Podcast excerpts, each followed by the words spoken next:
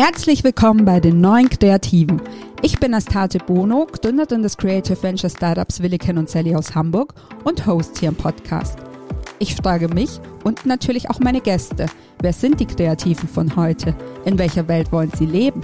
Und wie sieht eigentlich Kreativität aus, die nicht nur ein altes System bedient, sondern Zukunft gestaltet? Schön, dass du da bist und jetzt viel Spaß mit der aktuellen Folge.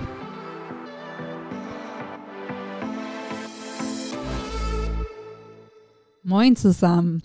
Hier, wenn es um Ideen und Kreativität geht, mag ich ja so das Bild ganz gern, das Elizabeth Gilbert in The Big Magic beschreibt. Nämlich, dass Ideen, wenn die Zeit reif ist, einfach einen Weg suchen, in die Welt zu kommen und sich vorsichtshalber direkt mal in mehreren Köpfen manifestieren. Es könnte ja schließlich sein, dass einer dieser Köpfe seine Prioritäten gerade ganz so anders setzt und weder Zeit noch Muße hat, der Idee auf die Welt zu helfen. Daran zumindest musste ich denken, als ich auf Instagram das erste Mal über die Knallköppe gestolpert bin. Denn im Grunde treibt uns genau dieselbe Idee an. Wir wollen der Kreativität und kreative Arbeit zu mehr Wertschätzung in der Gesellschaft verhelfen. Und das sogar mit ähnlichen Ansätzen. Denn wir beide, oder besser gesagt die sechs Knallköpfe und ich, denken in digitalen Plattformen, die Kreative vernetzen und ihren Arbeiten eine Bühne bieten wollen. Auch wenn die Plattform, die mir persönlich vorschwebt, dann doch sehr anders funktioniert und auch andere Schwerpunkte setzt. Aber das ist ja schließlich auch gut so. Dafür sind die Knallköpfe mir schon einen Schritt voraus. Ähm, dann vor circa einer Woche ist ihr Crowdfunding auf Start Next gestartet. Deshalb habe ich mir vorgestern ganz spontan Paula und Zita eingeladen, die uns gemeinsam ein bisschen mehr über die Knallköpfe und ihre Vision erzählen werden. Dafür haben wir sogar die Strecke Hamburg und Tel Aviv überbrückt, wo Paula gerade ihren MBA macht. Also seht es uns nach, wenn der Ton an der einen oder anderen Stelle dann doch mal ein bisschen sickt. Und jetzt viel Spaß mit der aktuellen Folge. Hallo ihr zwei, ich freue mich sehr, dass das heute so spontan geklappt hat und ich muss zugeben, als ich mich gerade so durch eure LinkedIn-Profile gelesen habe, dachte ich mir, wie blöd, dass wir heute nur eine Stunde Zeit haben, weil eure Vitas lesen sich so spannend, dass ich da eigentlich gerne viel, viel tiefer einsteigen würde, als es unser Zeitrahmen heute zulässt. Deshalb habe ich beschlossen, dass ich euch in naher Zukunft auf jeden Fall nochmal einzeln einladen muss. Aber damit unsere HörerInnen und äh, ich ein Gefühl dafür bekommen, wer ihr seid und wer hinter Knallköppe steht, ähm, erzählt gerne trotzdem mal, wie ihr die Menschen geworden seid, die ihr heute seid. Also vielleicht gebt ihr uns einen kurzen Einblick, wie ihr aufgewachsen seid, ähm, aus was für einem Umfeld ihr kommt und wie es dann so nach dem Schulabschluss für euch weitergegangen ist. Paula, fang du doch mal gerne an damit. Sehr gerne. Ähm, genau, mein Name ist Paula. Ich bin ähm, gebürtige Hamburgerin. Ähm, bin also in Hamburg aufgewachsen, dort zur Schule gegangen und für mich war eigentlich schon immer klar, dass ich, sobald ich ähm, die Schule ähm, abgeschlossen habe, äh, raus in die weite Welt möchte, weil ja, ich war einfach schon immer neugierig, äh, neue Leute kennenzulernen, neue Kulturen kennenzulernen und irgendwie meinen eigenen unkonventionellen Weg zu gehen. Und ich glaube, das beschreibt auch schon ganz gut, äh, wie ich so geworden bin, wie ich bin. Ähm, Genau, ich habe dann ähm, den Weg nach Wien eingeschlagen, um dort erstmal ein klassisches BWL-Studium zu machen. Äh, habe schon dabei festgestellt, boah, so trockene Themen sind eigentlich gar nicht meins und habe schon da gemerkt, dass ich gerade die kreativeren Themen, die sind, für die ich brenne. Ähm, ja, so habe ich dann einen Master in ähm, Kopenhagen gemacht, ähm, in Innovation und Entrepreneurship, wo ich mich auch schon besser platziert gefühlt habe. Und ähm, genau, dort habe ich dann auch schon nebenbei mir immer Gedanken gemacht, was möchte ich denn mal machen, wenn ich groß bin, wenn man das zu dem Zeitpunkt überhaupt noch sagen konnte. Ähm, hatte eigentlich immer schon ja, eine, große, ähm, eine große Verbundenheit ähm, zu lokalen Institutionen, sei es Restaurants, Cafés, Lokalen und irgendwie immer das Bedürfnis, auch mit dem, was ich lerne und in dem, was ich gut kann, auch etwas Gutes der Gesellschaft zurückzugeben. Und ja, dann um das noch, äh, noch einen oben drauf zu setzen, ich koche super gerne, habe ich tatsächlich ein Restaurant dort ähm, gefunden, was mit den Lebensmitteln ähm, äh, mit den Überresten der Lebensmittelindustrie ein richtig schickes äh, Restaurantkonzept aufgesetzt hat und alle ähm, Gewinne gespendet hat. Und was hat das mit Kreativität zu tun? Ähm, erstmal ist das Konzept total unkonventionell und es war auch einfach super, weil extrem viele Freiwillige zusammengekommen sind ganz viele Zutaten bekommen haben und daraus ähm, jeden Tag kreative Rezepte geschnitten haben. Und das sind genau solche Themen und Konzepte, für die ich brenne. Und ich glaube schon so eine, ein erster Indiz dafür, ähm, dass es irgendwann vielleicht die Knallköpfe geben wird. Nach Kopenhagen ähm, bin ich dann ähm, wieder zurück nach Hamburg gegangen, um dort in der Innovations- und Digitalisierungsberatung der Unity AG ähm, meinen ersten ja, richtigen Weg in die Berufswelt zu finden.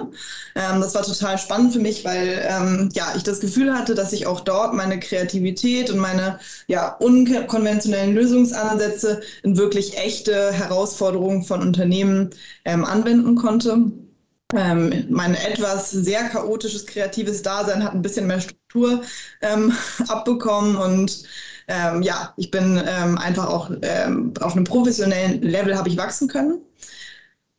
Ähm, genau, und dort habe ich zugleich aber auch gemerkt, dass ich dann doch diese sehr, diese Corporate-Strukturen mich dann doch immer in gewisser Form eingeschränkt haben in dem, was ich eigentlich machen möchte und in dem sehr pragmatischen, einfachen Umsetzen von Gedanken und Ideen, dass diese Welt das dann in vielerlei Hinsicht leider nicht so zulässt, ähm, was hier und da vielleicht mal zu Frustration geführt hat, zugleich aber auch ähm, ja, eine weitere Herausforderung dargestellt hat, der ich mich auch noch immer in diesem Job halt annehme. Ähm, zu Corona-Zeiten allerdings dann, jetzt kommen wir zu den Knallkörpen, das war ja im letzten Jahr, äh, Anfang 2020, ähm, hat es mich in die Kurzarbeit verschlagen. Und so habe ich mit meinem ähm, ja noch immer Arbeitskollegen auch in der Unity, dem ähm, Mattes, gemeinsam an einem kreativen Abend und einem Glas Wein die Idee gehabt, das ist doch jetzt eigentlich unsere Chance, weil wir beide eigentlich immer so die Knallköpfe in der Firma waren, die, die, ja, wo man sich gefragt hat, seid ihr richtig in der Unternehmensberatung, gehört ihr in die Kreativagentur? Man sich aber dann einig war, nee, eigentlich brauchen wir auch gen genau solche Leute ähm, hier und heute, die auch in den Unternehmen frischen Wind einhauchen. Naja, so waren wir beide drauf und dachten uns, jetzt Corona, die ganzen, den ganzen kleinen Läden in der Stadt geht es so schlecht. Das ist doch eigentlich unsere Chance, das, was wir in der Unternehmensberatung von morgens bis abends tun, in ganz, in ganz kleinen, auf ganz pragmatischem Wege Ideen auf die Straße zu bringen. Und zwar genau die, auf die wir Lust haben, genau die, die uns treiben. Ähm, und auch mit anderen Leuten in Hamburg. Wir sehen so viele um uns herum, die auch Lust haben, sich kreativ auszutoben und, und was Gutes zu tun. Und ähm, ja, so haben wir immer so träumerisch gesagt. Ähm, jeder ist doch am besten in dem, was er gerne tut ähm, und kann eigentlich damit proaktiv seine Stadt mitgestalten. Und so haben wir immer weiter auf der Idee rumüberlegt und haben uns auch gedacht, wer sind wir denn und was, was, was, was machen wir denn eigentlich? Weil das die Vision, die dahinter stand, hat uns zwar gut gefallen, aber ja, die Frage ist, soll da jetzt ein Geschäftsmodell hinterstehen, dass sich das auch finanziell trägt? Das haben wir dann irgendwie doch aus Erfahrung oder vom Gefühl immer gedacht, dass ja ein finanzieller Fluss dahinter so eine Sache nur tragbar macht. Oder geht es eben wirklich über den Community-Gedanken, dass man so viele Menschen auch für das Thema und für die Stadt ähm, die Community begeistern kann, dass man so etwas auch auf solche, auf solche Art und Weise ähm, aufstellen kann, ähm, entwickeln kann. Ähm, ja, dabei sind uns immer wieder die Begriffe Creative Economy über den Weg gelaufen. Immer mehr Menschen haben uns von überall eigentlich angeschrieben und sich, also in dem, was wir auch auf Social Media und sonst wo ähm, gepostet haben, sind auf uns aufmerksam geworden. Und ja, haben eben gesagt, dass sie Lust haben mitzumachen. So hat auch Sita, ähm, ja, meine Knallkopf-Kollegin, ihren Weg zu uns gefunden und noch viele weitere. Und ähm, ja, so wurden wir größer und größer. Ähm, wir haben dann auch tatsächlich ähm, handfeste äh, Erfolgsgeschichten schreiben können. Ich weiß nicht, ob die jetzt gerade den Rahmen sprengen äh, in der Frage über meinen persönlichen Werdegang. Wahrscheinlich kommen wir dazu später noch ähm, schreiben können. Und ja, so haben die Knallköpfe irgendwie ihren Drive aufgenommen und ähm, jetzt auch gerade in der Corona-Lockdown-Phase äh, sich nochmal ein bisschen zurückgezogen und nochmal sortiert und gesagt, so jetzt machen wir das aber richtig. Und äh, nicht nur immer mal hier verrückte Ideen streuen, sondern wir wollen dann ein handfestes Konzept draus machen, dass Kreativität auch eine Chance in Hamburg bekommt, ähm, einen richtigen Stellenwert zu erhalten und auch ähm, ja, langfristig gewertschätzt wird und ähm, ja, sich weiterentwickeln kann. Mhm. Im Prinzip bist du jetzt mal einen kompletten Podcast und Fragebogen einmal im Schnelldurchlauf durchgerockt. Ähm, deswegen, ich würde würd gerne nochmal so ein bisschen äh, zurückgehen und äh, wirklich nochmal so ein paar konkrete Fragen zu deinem Werdegang stellen, sodass wir das, äh, ich glaube, dem konnte man jetzt vielleicht auch gar nicht so schnell folgen, wenn man nicht so in eurem Projekt drin ist. Aber Äh, jedenfalls würde ich gerne auf so ein paar Punkte, die du auch schon angeschnitten hast, jetzt aber noch mal ein bisschen konkreter eingehen. Du hast ja vorhin gesagt, dir war eigentlich schon immer klar, dass du ins Ausland willst. Also du hast in Hamburg studiert, äh, äh Quatsch, du bist in Hamburg aufgewachsen, hast in Wien studiert und in Kopenhagen studiert und machst jetzt gerade dein MBA in Tel Aviv, wovon du heute ja auch aus zugeschaltet bist. Das vielleicht auch noch mal für die HörerInnen, äh, wenn der Ton manchmal spinnt, dann liegt das an der Connection Israel-Deutschland im Moment. Ähm, und war, du hast gesagt, dir war schon immer klar, dass du e-, eben ins Ausland willst. Und woher kam das? Also was glaubst du, wer hat diesen Samen gepflanzt? Das ist eine gute Frage. Ich glaube, das ist gar kein Samen, der gepflanzt wurde. Ich glaube, das sind einfach Erfahrungen, die ich gemacht habe, vielleicht von Urlauben und auch Reisen, die ich davor gemacht habe, dass ich immer ähm, diese Inspiration und diesen Wechsel meiner Umgebung und das Kennenlernen neuer Menschen und Kulturen mir selbst so viel gegeben hat und mich auch äh, weiter in meinen kreativen Gedanken wieder weiter nach vorne gebracht hat und ich eigentlich immer mit neuen Impulsen auch aus Urlauben, Reisen, wie gesagt, nach Hause gekommen bin ähm, und wieder neuen Tatendrang hatte und ähm, ja, neue The Themen nach vorne getrieben habe. Ich glaube, das ist einfach eine sehr, das ist vielleicht eine charakterliche Ausprägung oder mein Naturell. Ich merke, wenn ich zu lange am selben Ort bin und in eine Routine verfalle, dass ja, ich eigentlich nicht zu der Bestleistung fähig bin, äh, die eigentlich in mir steckt. Ähm, ja. Mhm. Ähm, das ist eigentlich auch ganz spannend, weil ich habe gerade, oder ich lese gerade ein Buch, das heißt Originals. Ich weiß nicht, ob du das kennst und ich habe leider gerade vergessen, von welchem Autor es ist. Da geht es auch viel darum, dass ähm, Menschen, die auch viel in anderen Ländern unterwegs sind oder in anderen Ländern arbeiten, ähm, meistens kreativer sind als der Rest sozusagen. Es passt irgendwie ganz gut gerade. Ähm, und inwiefern hat Kreativität in deinen Studiengängen auch eine Rolle gespielt? Wie hast du so deine persönlichen kreativen Fähigkeiten dann quasi konkret weiterentwickelt? Das ist eine gute Frage. Also ich bin ein wirklich unsystematischer, unstrukturierter Mensch. Sehen vielleicht manche, manche stimmen dem zu, meine Arbeitskollegen auf jeden Fall. ähm, manche andere hier in Israel halten mich ja doch für den sehr strukturierten deutschen ähm, Menschen. Ähm, eigentlich habe ich, ich würde sagen, in dem Moment, wo ich akzeptiert oder gelernt habe und verstanden habe, dass Kreativität auch ein Talent ist und einen richtigen Mehrwert bringt, in dem Moment habe ich erst begriffen oder auch erst zulassen können, ähm, wirklich auch die Kreativität rauszulassen. Ich habe mich immer so ein bisschen gefühlt, auch gerade am Anfang in der Unternehmensberatung, wie jemand, der hier nicht hingehört, der das eigentlich alles gar nicht so gut kann oder weil ich die anderen gesehen habe, die vielleicht gut mit Excel waren und alles immer so strukturiert und alles hatte Hand und Fuß. Und ich hatte eigentlich immer nur gute Ideen. Und ähm, habe mich dadurch immer so, habe die und diese guten Ideen kamen halt so natürlich aus mir herausgesprudelt, dass ich die nicht als in irgendeiner Form als als ein Talent irgendwie hab angesehen habe und immer dachte, vielleicht verwirre ich damit die anderen oder manchmal wurde ich natürlich auch komisch angeguckt oder weil die sich gedacht haben, wo kommt das jetzt gerade her? Das tut doch gerade nichts zur Sache. Aber ich habe das Gefühl, auch mit diesem ganzen, äh, der ganzen Veränderung des New Work und dem ganzen Thema, auch diesem Buzzword Innovation und Kreativität, bekommt das Thema Kreativität immer mehr Raum, Wertschätzung und auch Akzeptanz und ähm, in, in der Gesellschaft und auch im, im Geschäftlichen. Ähm, und das hat mir eigentlich extrem, extrem viel Kraft und Mut gegeben. Und dann habe ich mich auch mit systematischer Kreativität äh, auch inhaltlich beschäftigt, wie Themen wie Design Thinking und Ideation-Methoden, Kreativitätsmethoden und auch verstanden, dass da wirklich, dass es im weitesten Sinne eine Wissenschaft auch sein kann. Und äh, ja, daran, daran bin ich sehr gewachsen. Mhm. Und ähm, wie muss man sich jetzt, also du bist noch bei der Unity aktuell, richtig? Genau. Okay. Und äh, also es ist eine Innovationsberatung und du arbeitest da, also wenn ich, habe ich zumindest deinem LinkedIn-Profil entnommen als Senior Consultant äh, für Product und Service Innovations. Ähm, wie muss man sich so deinen Arbeitsalltag dort vorstellen? Divers. ähm, also das Schöne an der Beratung ähm, ist, dass sich die Projekte na natürlich monatlich verändern. Man hat teilweise zwei, drei Projekte gleichzeitig in ganz unterschiedlichen Industrien. Man hat dadurch auch immer wieder mit neuen Menschen zu tun. Man ist immer wieder, macht man sich auch mit neuen Themen vertraut. Ähm, die ähm, Unity selbst lebt natürlich auch von den Erfahrungen, die sie mit ihren Kunden gesammelt hat. Und dieser Austausch auch intern, der ähm, ja, befruchtet einen natürlich auch immer wieder weiter, um auch intern weitere Themen zu treiben und ähm, wieder neue, neue Angebote auch ähm, intern zu entwickeln, die wir gemeinsam in Projekten mit unseren Kunden treiben. Ähm, um meinen Arbeitsalltag zu beschreiben, also aktuell, wie bei den meisten, bin ich natürlich immer noch remote tätig.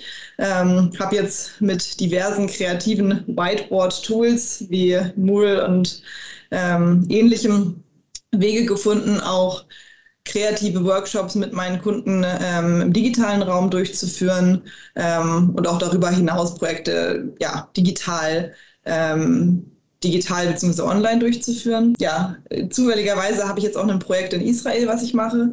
Ähm, das heißt, auch hier jetzt ein Projekt vor Ort. Ähm, das macht die Sache hier natürlich interessanter. Das ist dann so im Bereich ähm, der Entwicklung von digitalen Plattformen, um das mal so ein bisschen greifbarer zu machen. Die Projekte, die wir bei der Unity machen, sind aber total divers und äh, gehen wirklich durch alle Industrien von der, von, ähm, von der Luftfahrt über Automobilkonzerne bis hin zum Gesundheitssystem, Landwirtschaft, also durch alle Industrien durch. Und es geht eigentlich vielerseits darum, digitale Transformationen voranzutreiben, aber auch Unternehmen und auch Individuen dort ähm, zu helfen, ähm, innovativer im Alltag zu werden, kundenzentrierter, ähm, auch auf höheren, ähm, auf höheren Hierarchieebenen einen Kulturwandel zu initiieren und ja, dort einfach beratend den, den Kunden, ähm, in die Kunden in die Zukunft zu begleiten.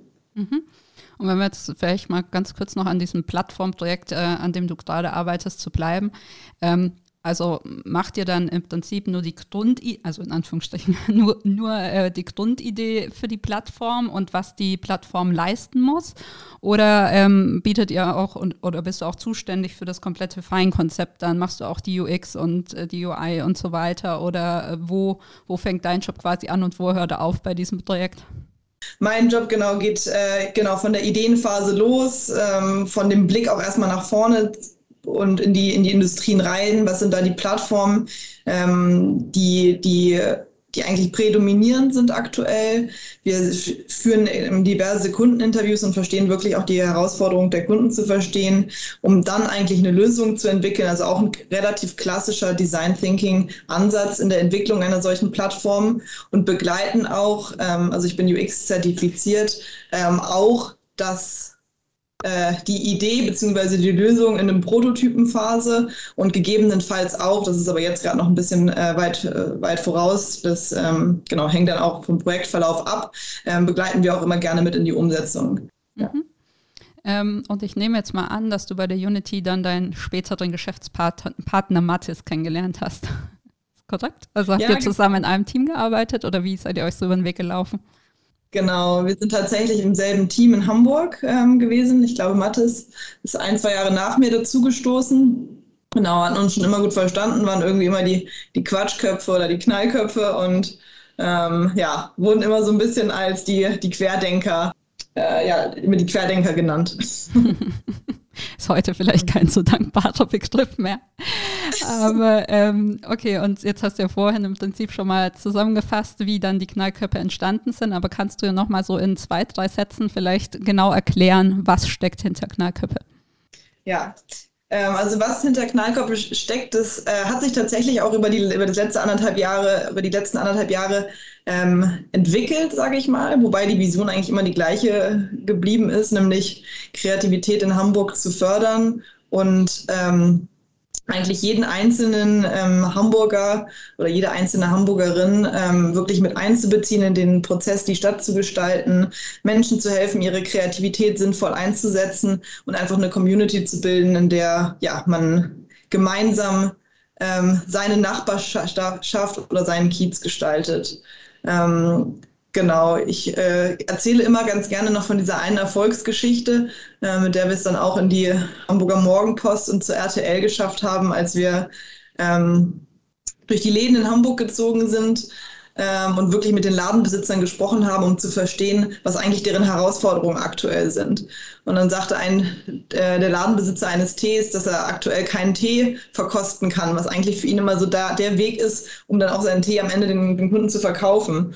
Und dann haben wir unsere Community gefragt, ja, was kann er denn nun noch machen, um irgendwie Interesse bei seinen Kunden zu, zu wecken? Und dann sind die wildesten Ideen eingegangen von Tee-Eiswürfeln und Tee-Riechkontesten und was man nicht alles machen könnte, was äh, zu dem Zeitpunkt Corona-konform war.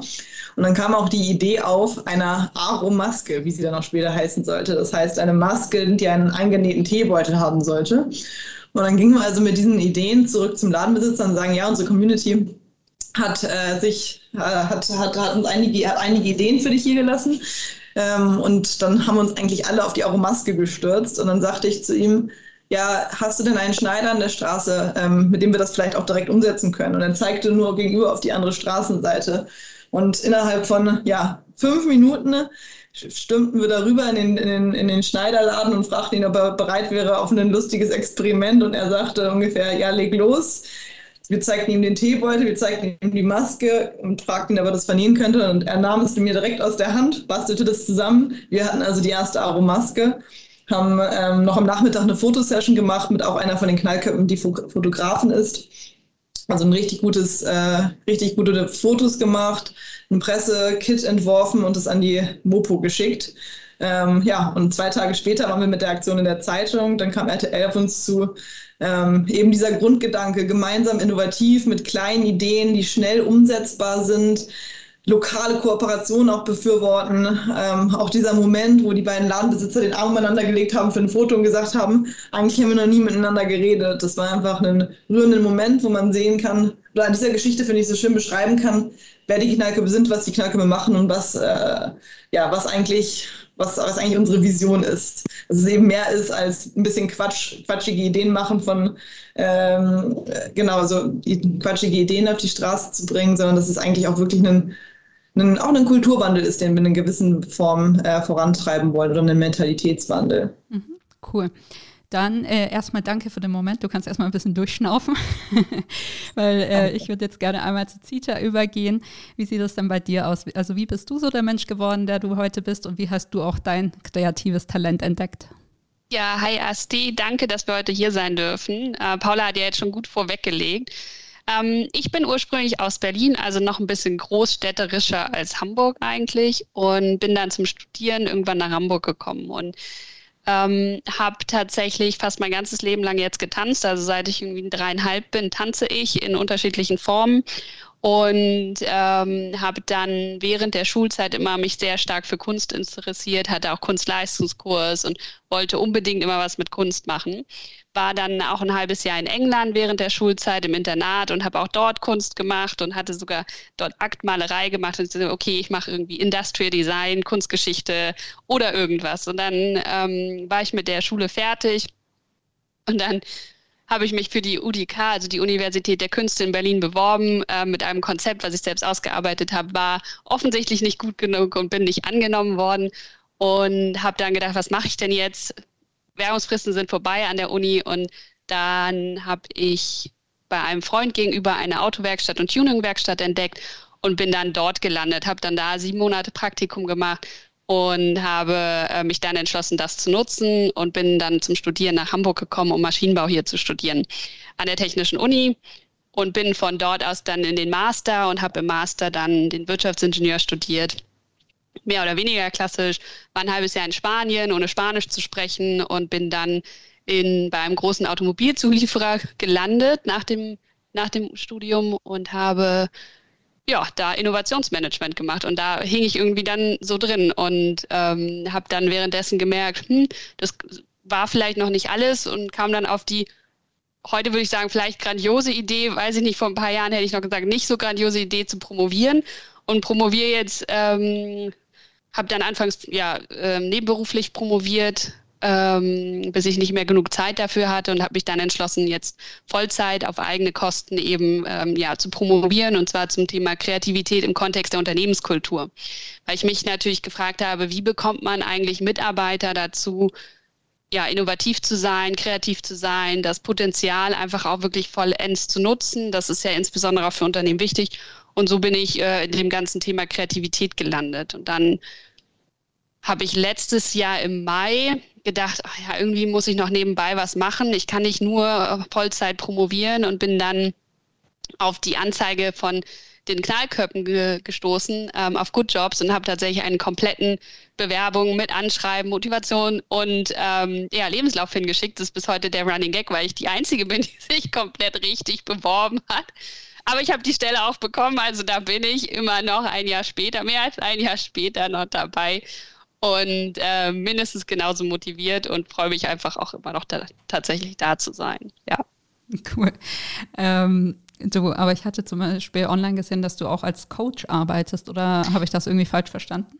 Nee, das ist tatsächlich richtig. Ich habe äh, letztes Jahr eine Ausbildung zum agilen Coach gemacht und während der Ausbildung habe ich festgestellt, ah, vielleicht will ich gar nicht unbedingt als agiler Coach arbeiten und habe dann ähm, angefangen, mich selbstständig zu machen und dann kam, muss ich gestehen, also ja, Corona war, ging nie vorbei, ist immer noch nicht vorbei. Ähm, und dann der ganze Stress mit der äh, Promotion, das hatte ich zu dem Zeitpunkt noch ein bisschen unterschätzt, gebe ich auch ganz offen jetzt zu und ähm, habe dann entschlossen, beides gleichzeitig geht nicht. Also wenn mal so ein kleines Projekt das geht, äh, so wie jetzt mit den Knallkörpen, wenn wir da vorankommen oder auch mal hier und da, aber ich kann halt nicht Vollzeit promovieren, wenn ich bis Ende des Jahres fertig bin und gleichzeitig das eigene Business aufbauen. Da habe ich jetzt einfach nicht die Zeit für und auch irgendwo enden auch meine Kapazitäten und ähm, habe beschlossen, jetzt hier äh, Full Throttle, volle Power einfach nur Promotion, Tag, Tag, Tag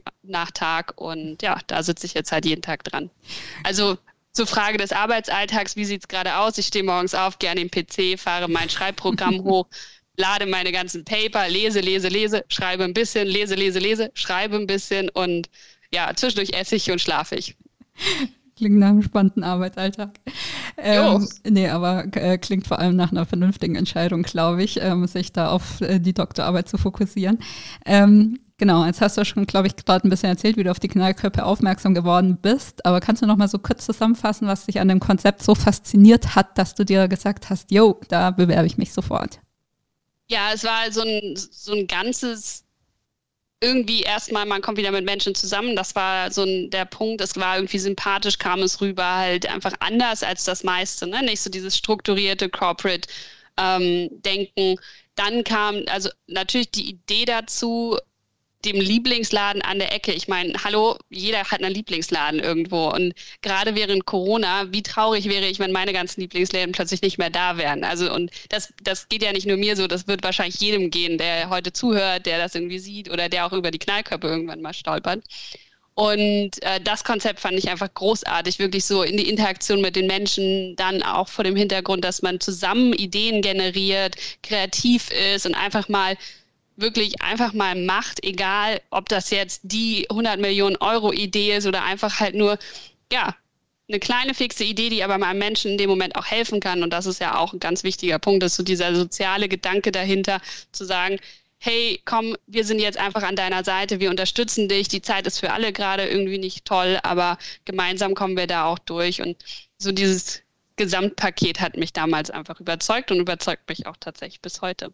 Das ist schön ähm, als ich mir euer Start Next Projekt so angeschaut habe, ähm, auf das wir auch gleich noch zu sprechen kommen, aber habe ich eigentlich so das Gefühl gehabt, ihr seid so ein komplett loses Kollektiv eigentlich aus Hamburger Kreativen und das ist ja jetzt eigentlich nicht der Fall. Also ihr firmiert zurzeit, glaube ich, als UG. Ähm, könnt ihr mal einmal so einen Rundumschlag machen? Wie sind die Knallköpfe denn jetzt wirklich gerade aufgestellt? Also aktuell sind wir sechs Knallköpfinnen, ähm, die Knallköpfe und Knallköpfinnen, ähm, die aktiv das, äh, das unsere Initiative treiben und auch die Crowdfunding-Kampagne ähm, begleiten. Das Netzwerk, was sich um uns gebildet hat, ist weitaus größer und das sind auch viele ähm, viele Personen, die wir teilweise Arbeitskollegen, Freunde nennen, ähm, die uns aber auch auf gewissen Events immer wieder ihre Ideen, ihre Impulse gegeben haben, die immer auch mal wieder unsere Konzepte gefeedbackt haben, die auch total gerne mit dabei gewesen wären, ähm, das aber zeitlich einfach nicht untergebracht ähm, haben. Dazu muss man sagen, dass äh, wir alle, diese sechs, die wir jetzt dabei sind, ähm, ich wir kommen, viele von uns sind als Freelancer tätig, viele von uns oder eine von uns ist auch gerade auf dem Weg in die Selbstständigkeit. Mathis ist wie ich auch immer noch in der Unity. Ähm, aber ja, im Haupt, im, hauptsächlich einfach eigentlich aus der Kreativwirtschaft. Und ich würde sagen, alle von uns sind eigentlich hundertprozentig in irgendeiner Form ausgelastet, womit auch immer. Und ähm, ja, wir schneiden uns die Zeit dann irgendwie da raus, wo es eben geht. Ähm, sei es in Mittagspausen, in denen wir zusammenkommen und ja, wild gemeinsam brainstormen. Ähm, oder auch mal einen Nachmittag und einen Abend, ähm, den wir auch wirklich physisch zusammenkommen und ja, unser gesamtes Konzept nach vorne bringen. Ähm, es, es, wechselt eben total von auch Abend an den Abenden, an denen wir ausgelassen gemeinsam aus waren und wirklich über kreative Ideen für unsere Nachbarschaft gebrainstormt haben. Ich sag mal eher, ähm, eher chaotisch und wild. Ähm, wir haben aber auch gelernt, strukturiert zu arbeiten und auch wirklich mit Strategien, äh, mit äh, unsere, unsere Strategie auch gemeinsam zu, zu, zu entwickeln und ähm, uns auch wie eine kleine Organisation aufzustellen.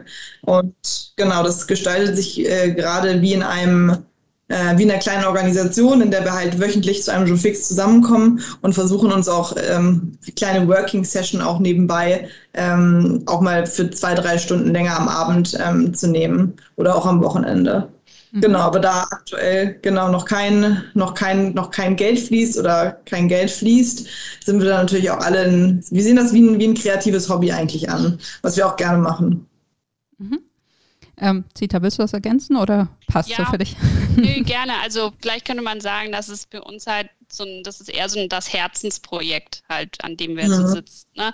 wo wir mit tollen Menschen zusammenkommen, die alle irgendwie einen anderen Background haben und dadurch halt auch alles, was wir machen, aus einer anderen Perspektive betrachten. Das ist auch mal sehr herausfordernd, wenn alle irgendwie über einer Idee sitzen und natürlich jeder eine andere Perspektive hat.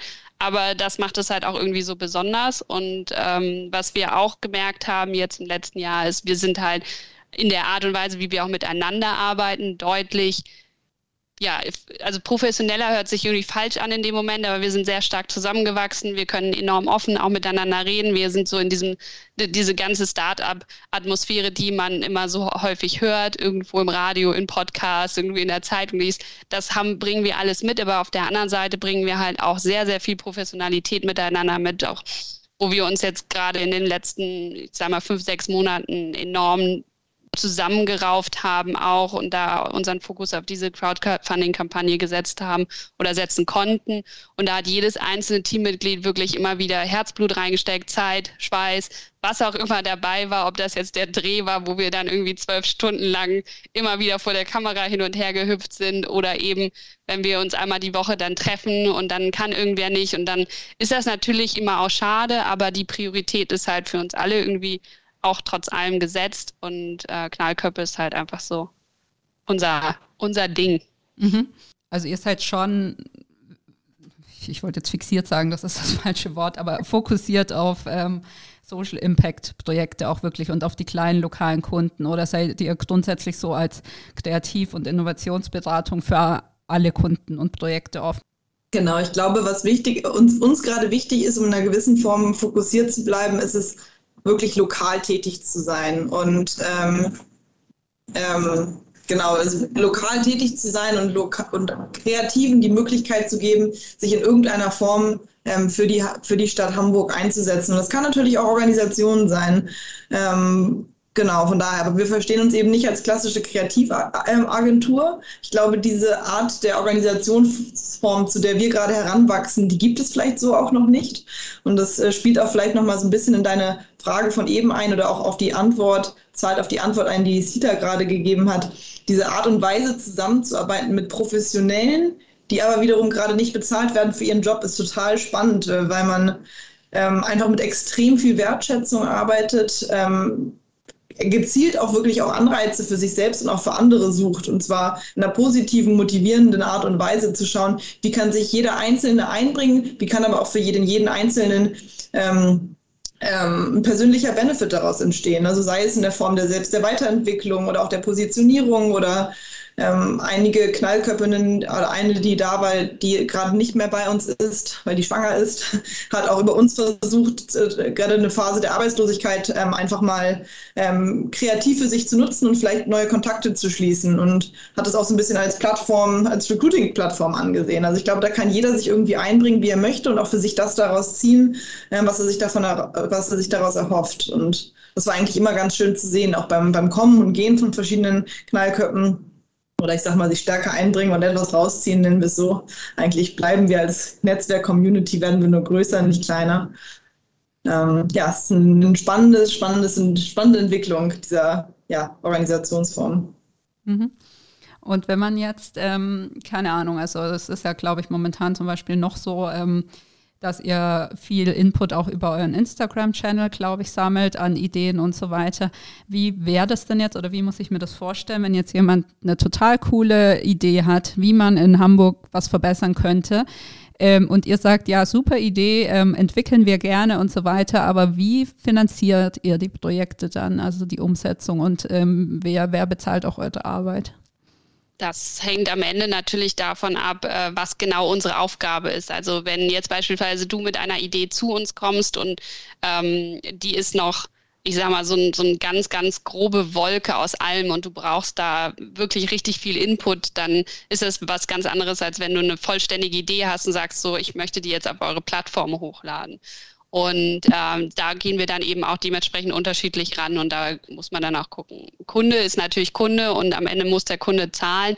Ähm, aber wir sind ja jetzt gerade auch erst dabei, alles aufzubauen. Das heißt also, da werden wir dann zukünftig halt schauen müssen, wie sich das entwickeln wird bei uns. Mhm. Und das wird dann auch einfach von der Situation abhängen. Genau. Ähm, Genau so ist es. Und ich glaube, dieses Geschäftsmodell zu schärfen, das wird auch gerade vielleicht im Zuge der, der Crowdfunding-Kampagne oder darüber hinaus auch so ein bisschen unser, unsere nächsten Schritte sein, das zu schärfen. Wir haben schon Ideen. Ähm, wir sprechen ja auch immer von der Knallköppe-Plattform, in der wir sagen, ähm, dass wir auf dieser Plattform zum Beispiel wie die Aromaske, von der ich eben berichtet habe, eigentlich alle kreativen ähm, Produkte und Services, die im Zuge unserer Knallkörperaktivitäten entstehen, auch verkaufen.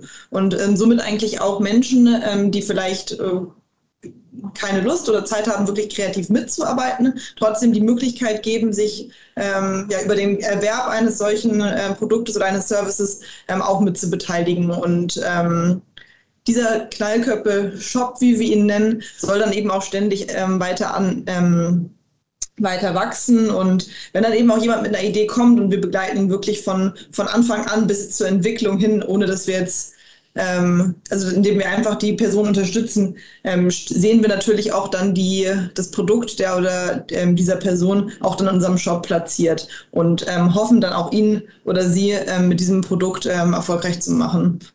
Mhm. Du hast die Frage mal kurz schon angerissen in, als, äh, in deiner Antwort auf die Eingangsfrage. Aber warum habt ihr euch konkret gegen den gemeinnützigen Verein entschieden? Also, weil er auch sagt, es ist Herzensprojekt und eigentlich ist es auch eher so ein, zumindest im Moment, Nebenprojekt. Also, warum wollt ihr wirklich gewinnorientiert arbeiten? Ist ähm, Knallköpfe auch was, was ihr gerne, wenn es sich trägt, dann alle hauptberuflich machen würdet? Oder ähm, wie kam die Entscheidung zustande? Genau, ich glaube, das äh, hast du schon ähm, ganz richtig vorweggenommen. Ich glaube, wir wollten uns mit der Organisationsform zumindest die Möglichkeit offen lassen, ähm, die Knallköpfe in so eine Richtung zu entwickeln. Und auf jeden Fall ist unser, unser Traum ähm, auch äh, über Knallköpfe irgendwann perspektivisch ähm, in so einer Form Geld zu verdienen, dass man ähm, muss ja auch nicht auf einer hundertprozentigen Basis davon leben kann, aber dass ja, dass diese Wertschätzung der kreativen Ideen auch in irgendeiner Form ähm, ähm, ja, bezahlt wird, ist schon unsere, ist schon auch eine, unsere Vision. Mhm. Ähm, bevor ich jetzt äh, nochmal dann konkret auf euer Crowdfunding-Projekt eingehe, muss ich nochmal kurz auf die Aeromask Oh, Aromaske. Aromaske. Ah, Aromaske äh, zu sprechen kommen. War das denn jetzt im Endeffekt, äh, zumindest jetzt in der Rückbetrachtung, ähm, eher eine Art PR-Gag. Also ihr, habt das dann ja eben auch an die Morgenpost geschickt und hattet dadurch dann auch so ein bisschen Publicity und so weiter, natürlich auch für die Geschäfte. Ähm, oder ist das wirklich, äh, sage ich mal, ein erfolgreiches Produkt geworden, das es vielleicht heute auch immer noch zu kaufen gibt? Wie äh, war da so die Entwicklung? Ähm, tatsächlich haben der Schneider und der Teeladen die Masken äh, in den darauffolgenden Wochen auch verkauft. Ähm, in dem Moment äh, war es tatsächlich auf jeden Fall auch ein PR-Gag. Ähm, aber grundsätzlich perspektivisch ähm, solche Produkte und Services auch langfristig auf die Straßen zu bringen, ist schon unser Ziel. Das ist jetzt natürlich ein sehr verspieltes, ähm, wirklich perfektes, äh, äh, eine perfekte Erfolgsgeschichte, die, die und, und unsere Knallköppen Knallkörperaktivitäten beschreibt. Ähm, es, wird, es wird aber auch ähm, sehr eingängige ähm, Services geben, die wir ein, anbieten. Auch kreative Leistungen werden wir, wie Coachings zum Beispiel äh, oder kreative Workshops werden wir auch verkaufen oder, ähm, oder auf unserer Plattform anbieten, ähm, sodass ja ähm, auch eine richtige Serviceleistung hinter unserem Angebot steht. Mhm. Okay, dann gehen wir. Der Gag wird immer mal wieder um die Ecke kommen. Das sei sicher. Okay, dann äh, gehen wir doch jetzt mal weiter zu eurer Start Next Kampagne, die vor ein paar Tagen angelaufen ist, glaube ich, ganz offiziell. Erzähl doch mal, was wollt ihr da, also wie viel Geld wollt ihr einsammeln und wofür genau wollt ihr das Geld einsammeln?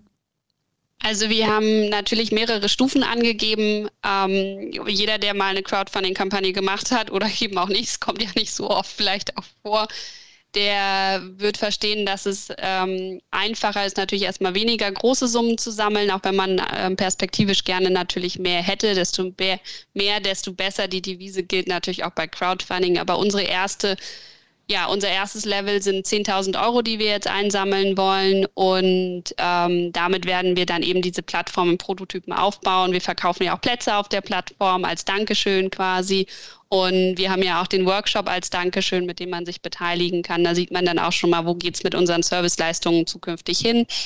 Und ähm, genau, das ist so unser erstes Level, die Plattform und dann eben auch zu schauen, wie kriegt man eigentlich jetzt die Community dann auch live wieder zusammen, sofern das natürlich möglich ist. Dann müssen wir immer ähm, gucken, wie sind gerade die Beschränkungen. Aber das ist dann auch eben so die Perspektive, wo wir hinwollen. Und dann evaluieren und zukünftig in die Aufklärung der Kreativität in Hamburg auch reingehen. Willst du da noch äh, irgendwie ergänzen, Paula? Das passt so für mich. Ich, ähm, genau, Zita hatte ja gerade insbesondere auch diese Workshops, die man erwerben kann, für etwas größere Beträge genannt. Und natürlich ist auch die Möglichkeit, uns frei zu unterstützen, auch mit kleinen Beträgen. Ähm, gutes Karma verkaufen wir nämlich auch ähm, und sind einfach wirklich für jede, für jeden Beitrag dankbar und ähm, ja, hoffen natürlich auch im Zuge der Kampagne nicht nur, nicht nur Geld ähm, zu erwirtschaften, sondern auch neue neue, neue Fans, neue Knallköpfe ähm, zu, zu finden und für, für unsere Plattform zu begeistern. Und genau. Noch, noch mal ganz konkret äh, zur Plattform selber. Also ihr habt dann im Prinzip halt eine Internetpräsenz, wo jeder kommen kann, seine Ideen hochladen kann und dann geht ihr in den Evalu Evaluationsprozess oder wie muss ich mir das, also das Herzstück der Plattform genau vorstellen? Genau. Also der, der erste Schritt ist natürlich, uns zu kontaktieren und zu sagen, hey, hier bin ich, ich habe die und die Idee ähm, oder die und die Wolke schwebt über meinem Kopf, äh, lass uns doch mal zusammenkommen und schnacken und dann schauen wir uns das gemeinsam an, gucken, wie, wie ist der Status quo, was muss da eigentlich noch gemacht werden, wo braucht man vielleicht auch Input von uns Knallkörpen? Und dann ähm, obliegt es am Ende natürlich uns, was wir da hochladen, aber im Großen und Ganzen geht es uns natürlich auch um knallige Ideen, wie beispielsweise ähm, die Aromaske. Und man darf auch nicht vergessen, der Fidget Spinner, niemand weiß genau, wofür braucht man es. Es ist aber auch eine sehr knallige Idee gewesen, die sehr erfolgreich war.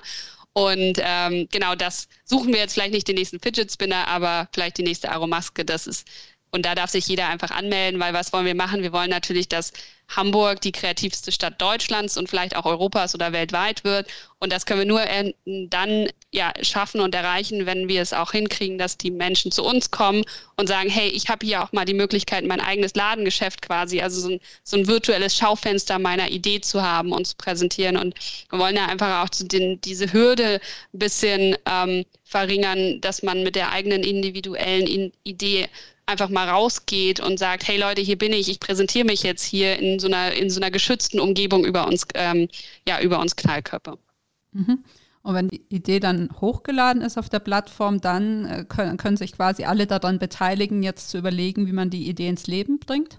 Die Idee ist ja dann hoffentlich schon im Leben und ähm, quasi kaufbar. Also wenn, wenn man merkt, also wenn wir merken, okay, da ist jetzt noch echt viel, was wir irgendwie machen müssen, dann müssen wir halt mit dem Ideengeber dann auch mal schauen, wo willst du es hinentwickeln, was ist deine Vorstellung? Vielleicht geht man dann auch mal in so ein kleines Event und guckt, ob man da wirklich die Community anschreibt oder ob man da einen Experten auch hat, den wir schon kennen. Vielleicht ist auch einer von uns ein Experte für das Thema.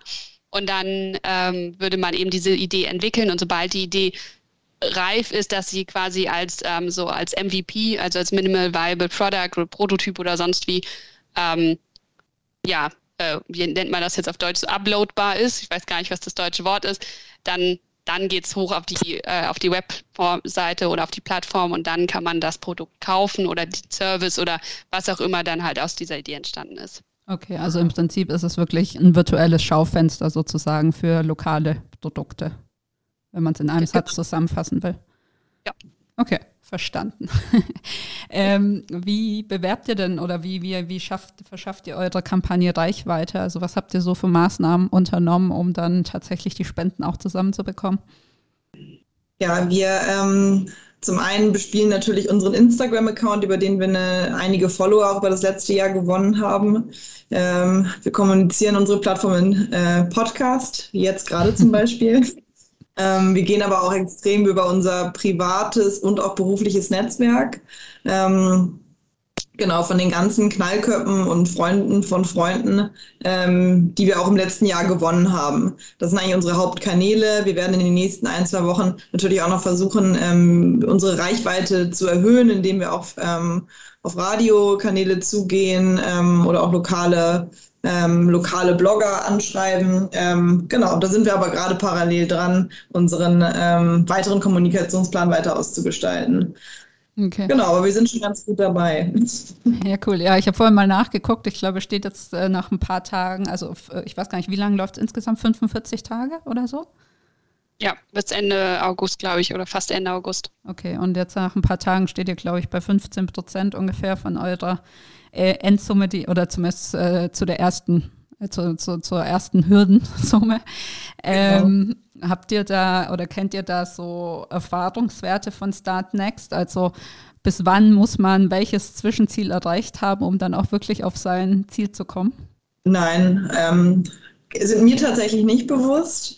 Ähm, wir haben also wir haben jetzt auch die Erfahrung gemacht, und teilweise brüsseln sich über kleine Beträge, ähm, ähm, steigt der Betrag nach oben an, aber es gibt natürlich auch die etwas größeren Summen, ähm, die ähm, von, sage ich mal, ähm, dem Workshop zum Beispiel, ähm, den man bei uns buchen kann, einen relativ schnellen, einen rapiden Boost erhalten kann. Und das sind eben auch größere Themen, also ich sage mal Institutionen und befreundete Unternehmen oder Unternehmen, für die wir arbeiten oder gearbeitet haben, auf die wir noch zugehen werden wodurch wir uns nochmal einen guten Boost erhoffen.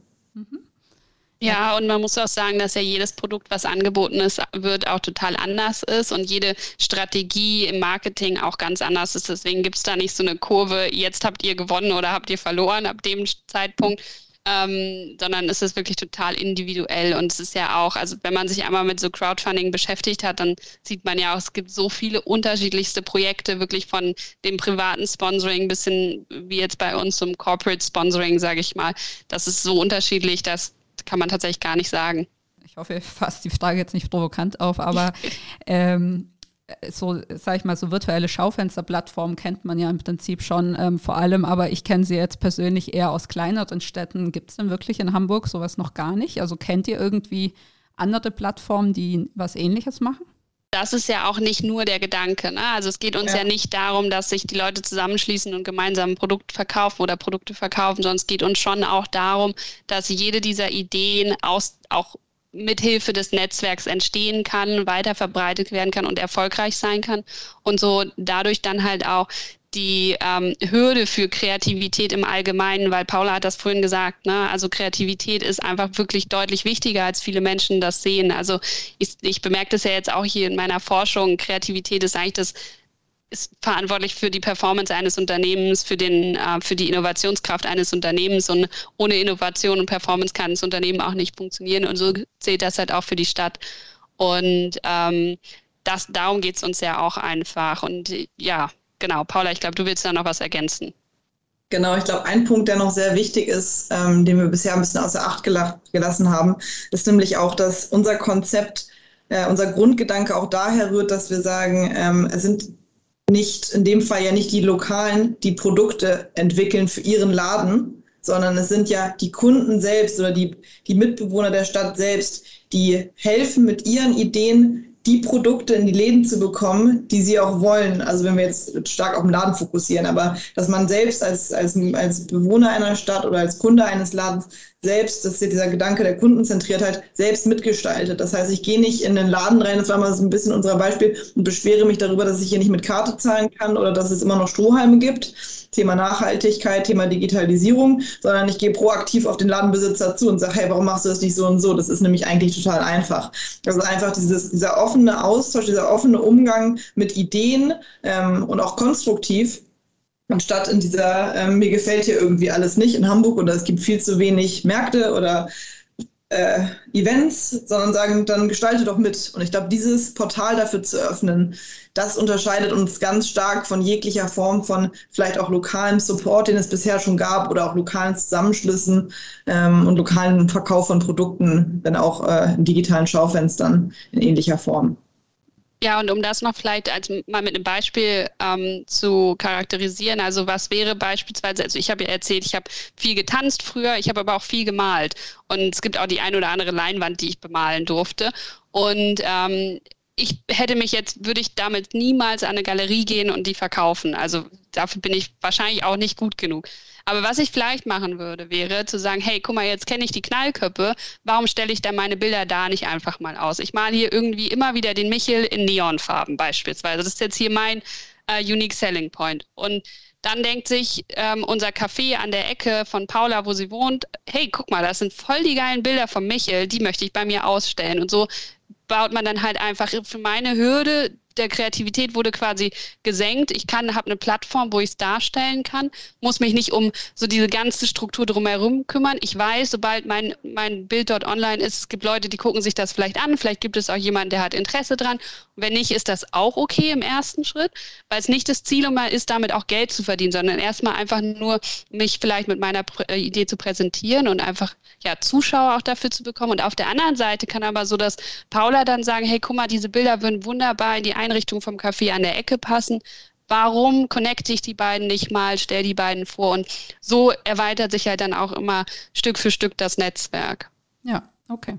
Ähm, ich wollte auch noch mal ganz kurz was aufgreifen, was du gerade schon gesagt hast. Und zwar, ähm, du hast ja auch gesagt, äh, Kreativität ist quasi so die Basis von allem, von Weiterentwicklung und so weiter. Und ähm, trotzdem hat es oft noch nicht so den Stellenwert, den es eigentlich haben könnte. Und ähm, ja, die Gesellschaft, wie wir sie momentan haben, auch ähm, den Kreativen oft nicht so wirklich wertschätzend gegenüber. Das ist ja im Prinzip auch so ein Kerngedanke von dem Projekt, das ich hier gerade mache, weil ähm, genau, ich will ja im Prinzip auch dahin kommen, dass Kreativität mehr als Selbstwert gesehen wird und ähm, eben auch für sich stehen kann und dass man als Kreativer vielleicht auch dahingehend ein neues Selbstverständnis entwickelt. Aber was glaubt ihr, was muss noch in der Gesellschaft passieren und wo können wir vielleicht noch ansetzen, außer jetzt zum Beispiel mit eurer Plattform und eurer Initiative? Ähm, habt ihr noch so Ideen und Ansätze, wie wir ein bisschen mehr Wertschätzung für Kreative generieren können? Ich glaube, im ersten Moment ist es tatsächlich Aufklärung, was Kreativität bewirkt. Also es gibt Forscher, die sagen, dass Kreativität so der Ursprung von, vom Sinn des Lebens eigentlich so ist oder das Quell des Lebens ist, weil alles, was irgendwie neu geschaffen wird, aus Kreativität heraus passiert.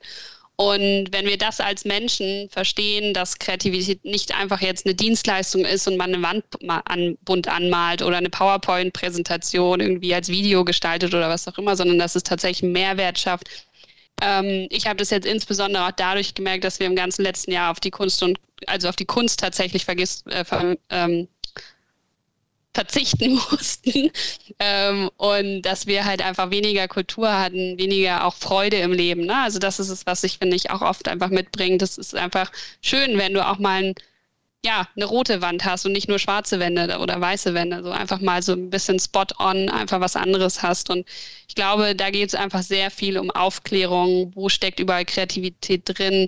Ähm, ich weiß zum Beispiel, ich hatte äh, Kunstleistungskurs, ich durfte das, weil das nicht, also es war natürlich ein richtiger Leistungskurs, es wurde nicht so gewertet wie andere Leistungskurse äh, also es wurde gleich gewertet, aber ich musste eben eine alte Sprache oder eine Naturwissenschaft dazu nehmen. Also ich durfte zum Beispiel kein Englisch dazu nehmen an meiner Schule. Das ist natürlich auch überall anders. Und es wird einfach nicht, es hat nicht den gleichen Stellenwert. So. Und ähm, wenn wir da hinkommen, dass beispielsweise ja eine künstlerische Ausbildung, vielleicht auch eine grafische Ausbildung den gleichen Stellenwert hat wie das Ingenieursstudiengang. Ähm, oder einen ähnlichen, dann, dann kommen wir einfach deutlich weiter voran, dann verstehen wir auch viel, viel mehr, was vielleicht bei den anderen Menschen auch so los ist und was sie auch antreibt und können uns auch ein bisschen mehr auf solche Dinge konzentrieren und nicht einfach immer nur auf das, was ist Erfolg, sondern einfach mal aus einer anderen Perspektive das vielleicht auch definieren und sagen, ja, wir sind aber mehr als der Erfolg unseres Lebens. Wir sind das, was wir aus unserem Leben auch machen, was wir, und da sind wir wieder beim Wort kreieren und ähm, das muss, sieht vielleicht nicht immer für jeden kreativ aus, aber es gibt so viele unterschiedliche Arten und jetzt könnte ich mich verlieren, aber ich, ich glaube, ich mache jetzt hier an der Stelle kurz Stopp. ähm, genau, so. Genau. Und ich glaube, was ich dazu gerne noch ergänzen würde, ist, du hast jetzt ja auch viel Kreativität gerade mit, mit Kunst und künstlerischen Berufen in Verbindung gebracht.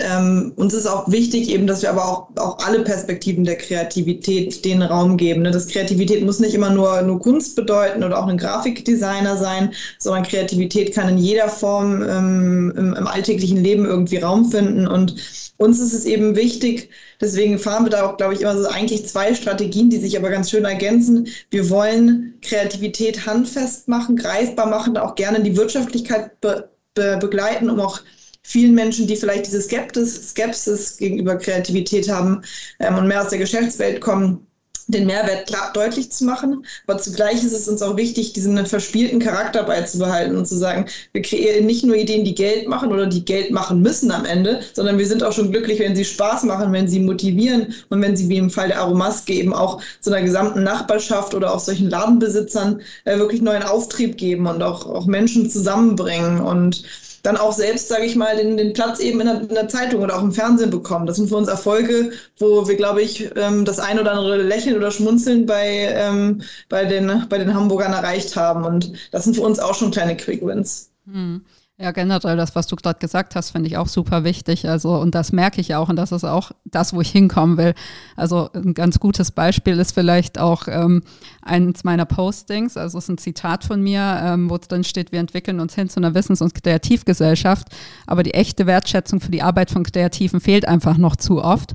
Und dann hatte einer drunter kommentiert, ähm, ja, mich würde aber mal interessieren, äh, wie ihr mit Kreativität äh, die immer weiter steigende Bevölkerung ernähren wollt, so ungefähr. Und dann war halt meine Rückfrage so, naja, also was glaubst du, wie sich Landwirtschaft und so weiter entwickelt haben über die letzten Jahre, also ohne Kreativität und Innovation? Könnten wir das, die Menschen auch heute nicht ernähren.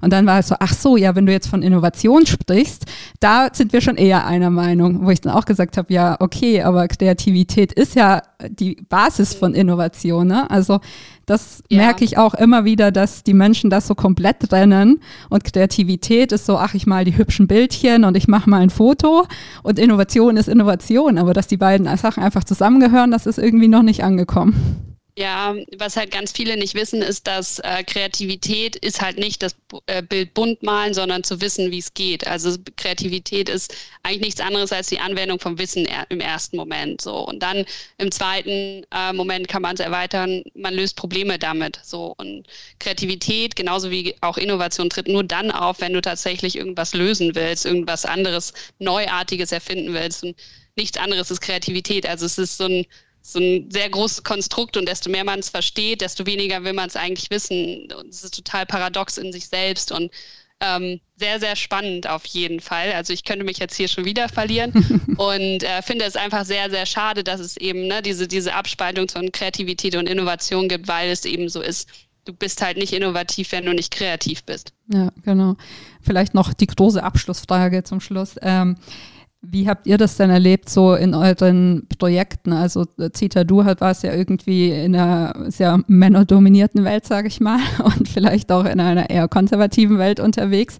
Ähm, und wenn du da versucht hast, kreative Projekte einzubringen, wie waren da so die Reaktionen, die Akzeptanz? Und Paula, an dich äh, eigentlich die ähnliche Frage. Ähm, wie ist das auch in der Innovationsberatung? Weil ich meine, ich komme ja auch aus dem Kreativumfeld und oft ist es ja schon so, dass die Kunden dann kommen und sagen, sie wollen was Kreatives. Dann machst du tolle Konzepte und Vorschläge und dann entwickelt sich das quasi im Prozess immer weiter zurück, bis äh, das, was dabei rauskommt, nicht mehr so wirklich kreativ und innovativ ist. Also die Kunden, die dann zu euch kommen, könnt ihr die dann auch wirklich zu innovativen Ergebnissen führen oder ist das auch eher immer so ein Kampf dann noch? Soll ich einfach anfangen? Dann genau, also Bei mir war das so, ähm, ja, ich hatte unterschiedliche Settings, äh, unterschiedliche Personen, mit denen ich ja auch so Kreativworkshops beispielsweise gemacht habe. Ich bin beispielsweise auch TRIES Level 1 zertifiziert. Das ist auch so eine ähm, Kreativitätsmethodenbaukasten eigentlich, wo man ganz viele unterschiedliche Konzepte auch nutzen kann.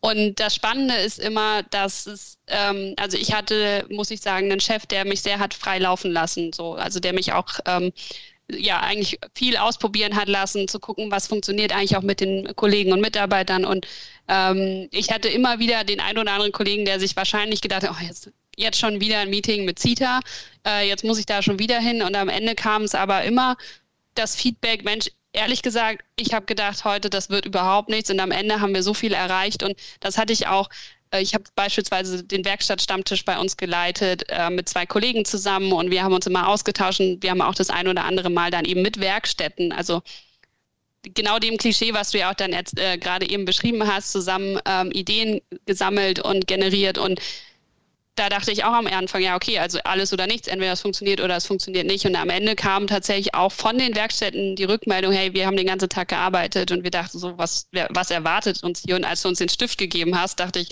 eigentlich möchte ich aufstehen und gehen. Aber jetzt, wo wir hier durch sind, das war mega. Das hat so viel Spaß gemacht und war so krass, dass wir auch alles hier entwickelt haben. Und da merkst du dann halt, eigentlich kannst du jeden auch davon überzeugen, mitzumachen. Und die Leute, die du wirklich gar nicht überzeugen hast, die solltest du nicht dabei haben. Das habe ich auf jeden Fall gelernt. Aber wenn du die Leute dabei hast, die haben ein bisschen Spaß dran, stellst einfach ein paar Stunden ein und gibst ihnen auch mal die Möglichkeit, aus einer anderen Perspektive auf das Arbeitsleben zu gucken, dann machen die meisten gut mit und ist dann auch egal, wie konservativ die, ähm, ja, die Umgebung ist. Mhm, voll gut. Und bei dir, Paula? Genau, das Wort konservative Umgebung möchte ich hier gerne aufgreifen, weil äh, letztlich auch, ich sage mal, der Konzern, ähm, bei dem CITA damals war, auch bei dem habe ich Projekte gemacht und auch bei vielen, ich sage mal, etwas größeren Konzernen mit einem höheren, ich sage mal, Männeranteil, vielleicht auch gerne in den eher technischen ähm, Unternehmensbereichen, wo ähm, eben auch vielleicht auch eher analytischere, strukturiertere ähm, Persönlichkeiten sitzen. Ähm, war das tatsächlich, ähm, war, kamen meine Ideen, wenn auch manchmal etwas chaotisch und auch mit einem, mit einem Lächeln ähm, ähm, bei den Zuhörern zu sehen, immer sehr gut an. Ich glaube, es lag lange Zeit an mir selbst, gerade in den ersten Jahren meiner, äh, meines beruflichen Werdegangs, dass ich mich gar nicht getraut habe, die Ideen auszusprechen, weil ich auch nicht wusste, wie ich sie platzieren kann und sie waren halt einfach so da und ich dachte mir, warum macht man es nicht eigentlich so? Habe dann vielleicht auch intern mit meinen Kollegen darüber gesprochen, die haben gesagt, ja, warum hast du, warum hast du das denn nicht gesagt? Das ist doch eine super Idee. Und da fing ich irgendwie an, so ein Selbstvertrauen für meine Ideen zu entwickeln. Plus natürlich auch ein besseres Verständnis für Organisationen zu entwickeln, für deren Herausforderungen zu entwickeln und auch zu gucken, was passt und was nicht. Mittlerweile bin ich an einem Punkt, wo ich wirklich sagen muss, dass meine Ideen intern in meiner Beratung selbst, aber auch bei meinen Kunden extrem geschätzt werden und ich immer wieder höre, oh, wir brauchen wieder deine kreativen Ideen, wir kommen hier nicht weiter. Also das wird wirklich ähm, angenommen und geschätzt und ähm, auch als wirklich als, als, ähm, äh, als Mehrwert betrachtet. Und ohne jetzt hier abdriften zu wollen, ich weiß nicht, ob ihr diese Persönlichkeitskategorisierung kennt in der Farbenlehre, wo man sagt, die blauen sind eben sehr analytisch und ähm, die gelben sind sehr kreativ, um nur zwei Farben zu nennen. So sprechen wir auch immer in der Unity darüber, wie wir eben Projekte ähm, staffen. Das heißt, dass wir auch immer schauen, natürlich auch ein bisschen, wie ist der Kunde veranlagt und wie können wir auch trotzdem schauen, dass wir dem auch einen vielschichtiges, mit vielen Perspektiven Projektteam zusammenstellen können, wo sich auch eben vielleicht die Stärken und Schwächen des Einzelnen in einer gewissen Form Form, in einer Form von Symbiose zu einem guten Projektergebnis führen. Und ähm, da finde ich es eben schön, eben als Gelbe, also auch als jemand, der mit diesem kreativen Talent ähm, dasteht, auch wirklich in das, dieses Puzzleteil zusammenpasst, wo man eben nicht sagt, das ist ein technisches Projekt, da kommen jetzt alle drauf, die ein technisches Verständnis haben, um es jetzt mal ganz plakativ zu machen, sondern nee, wir brauchen eben trotzdem auch jemand, der auch vielleicht mal Dinge wieder hinterfragt und mal wieder Dinge anders macht und auch diese Menschen dann auch wieder ähm, mit neuen Ideen befruchtet, um so ein Projekt dann auch einfach auf ein höheres ähm, Level zu heben, als eben nur irgendwas operativ ähm, so abzufahren, wie man das vielleicht initial mal gedacht hat. Und das hat mir sehr viel Mut, Selbstbewusstsein zu geben, ähm, meiner Kreativität auch weiterhin freien Lauf zu lassen. Mhm. Das ist doch ein schönes Schlusswort, weil äh, ja, das glaube ich auch, dass Kreativität, zumindest wenn sie was bewegen soll, immer ein gewisses, einen gewissen Selbstwert und ein gewisses Selbstbewusstsein ähm, haben muss. Ja, Ich glaube, ich fasse zusammen, es bewegt sich viel, aber es ist auch noch viel zu tun ähm, im Bereich der Kreativität. Deswegen umso schöner, dass es so Initiativen und Projekte wie euch gibt. Wir sind leider am Ende angekommen, aber wie ich das eigentlich schon in meinem, meiner Eingangsfrage gesagt habe, ich glaube, ich werde einfach nochmal getrennt auf euch zukommen und wir sprechen nochmal mehr über die Projekte, die ihr auch tatsächlich abseits der Knallköpfe noch so ähm, betreibt und vorantreibt. Auf jeden Fall vielen Dank für das offene Gespräch und die Spontanität und ja, bis bald. Achso, und äh, für die Hörer natürlich, Crowdfunding und alles wird natürlich in äh, den Show Notes dann veröffentlicht. Danke dir für die Einladung, liebe Asti.